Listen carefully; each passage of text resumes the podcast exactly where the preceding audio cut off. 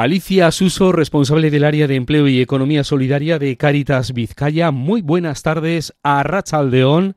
Hola, Rachaldeón. Alicia, vamos a situarnos en una fecha, la celebración de la Jornada Mundial por el Trabajo Decente que se va a celebrar este próximo sábado 7 de octubre. Efectivamente, bueno, es una fecha que ya empieza a sonar, ¿no? Que ya empieza a estar en nuestras agendas y empieza a estar también en las reflexiones y en las y en los actos que, que se organizan desde distintos desde distintos espacios y también en Caritas. ¿Qué te sugiere, Alicia, esta jornada mundial por el trabajo decente? Bueno, yo creo que el propio nombre de la jornada es muy sugerente, ¿no?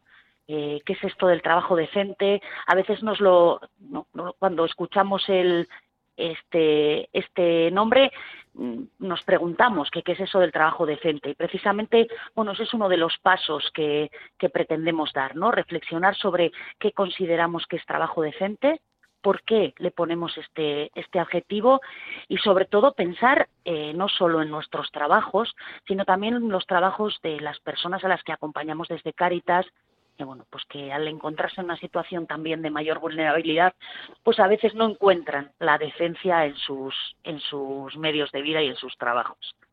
El lema es un trabajo decente tiene que ser un trabajo saludable. Efectivamente, y esto enlaza con toda esta idea también de los de los cuidados, ¿no? Y de qué es y de qué es la salud.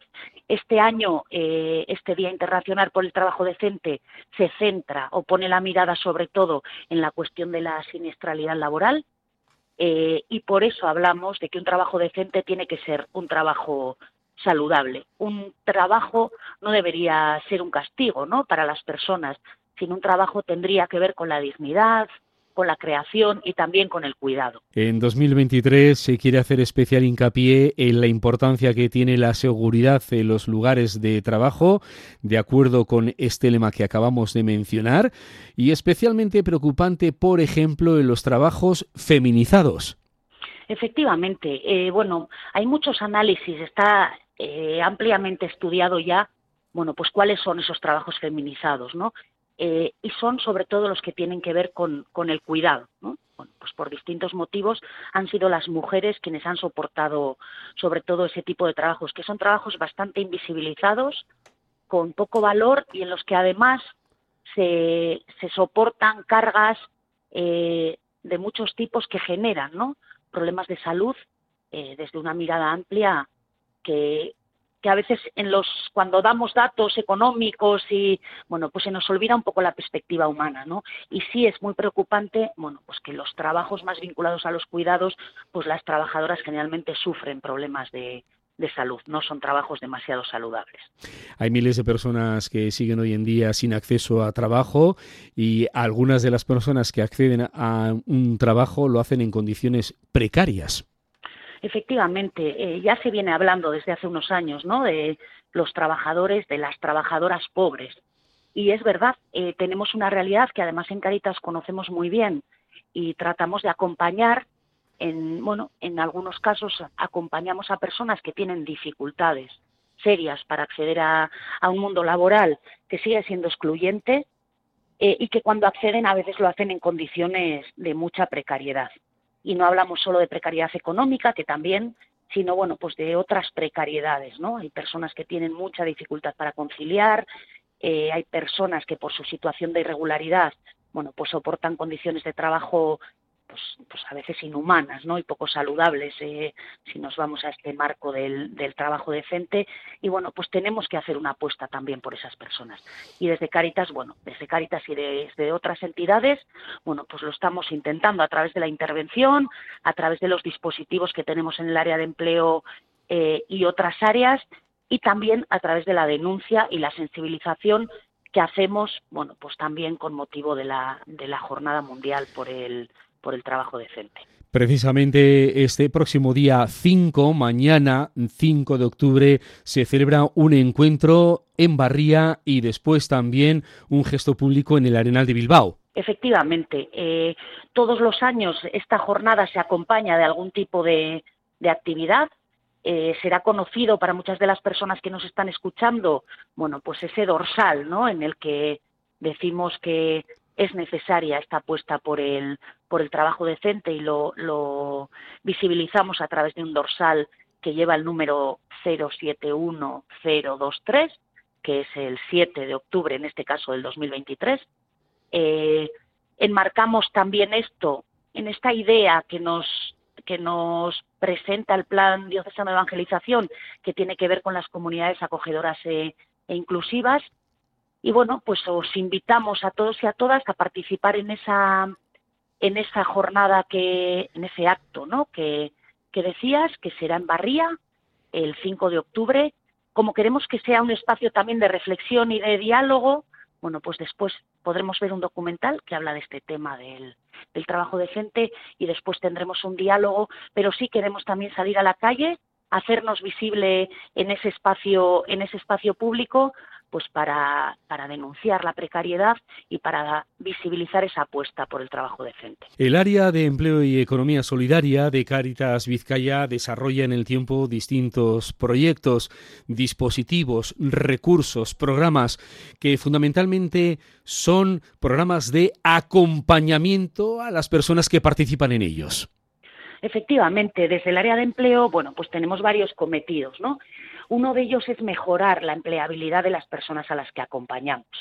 Y ese es un, proyecto, ese es un dispositivo en el que bueno, pues ponemos especial atención. ¿no?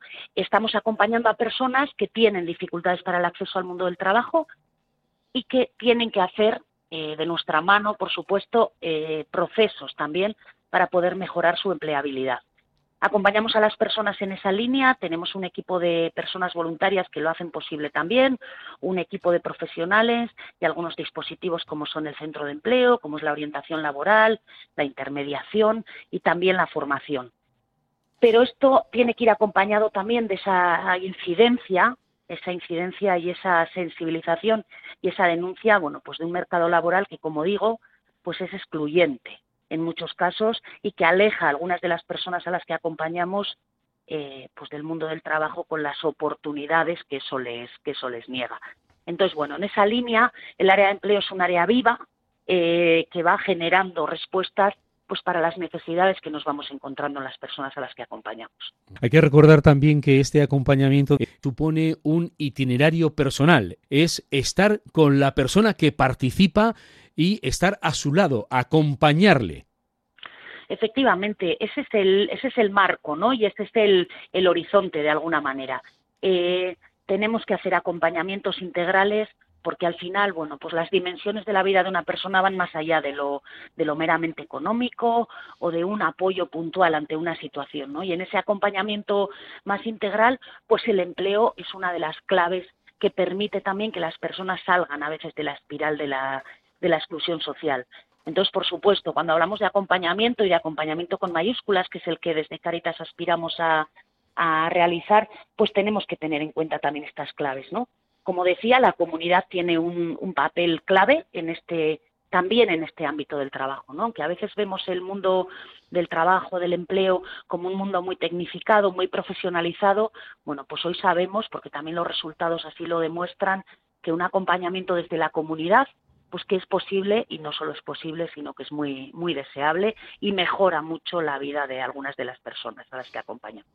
7 de octubre, Día Internacional por el Trabajo Decente, con el lema Un trabajo decente tiene que ser un trabajo saludable. Alicia, un llamado. Bueno, pues como decía, eh, animar a todas las personas que nos estén escuchando y a otras a que participen en ese en ese acto que va a tener lugar el día en Barría, a ese diálogo. Y bueno, también deciros que hay un montón de materiales eh, en, la, en la web que podemos, pueden ayudarnos pues a seguir reflexionando sobre qué es esto del trabajo decente, qué nos gustaría para, para nosotras como trabajadoras, para que no se nos olvide que todavía eh, hay, hay personas que viven situaciones laborales muy duras y para que no, no se olvide que esto de los trabajos saludables, bueno, pues que lo tenemos que mirar desde una perspectiva amplia, ¿no? Y recordar, como decía eh, al principio, pues esos trabajos más invisibles, más feminizados, en los que las personas trabajadoras soportan a veces cargas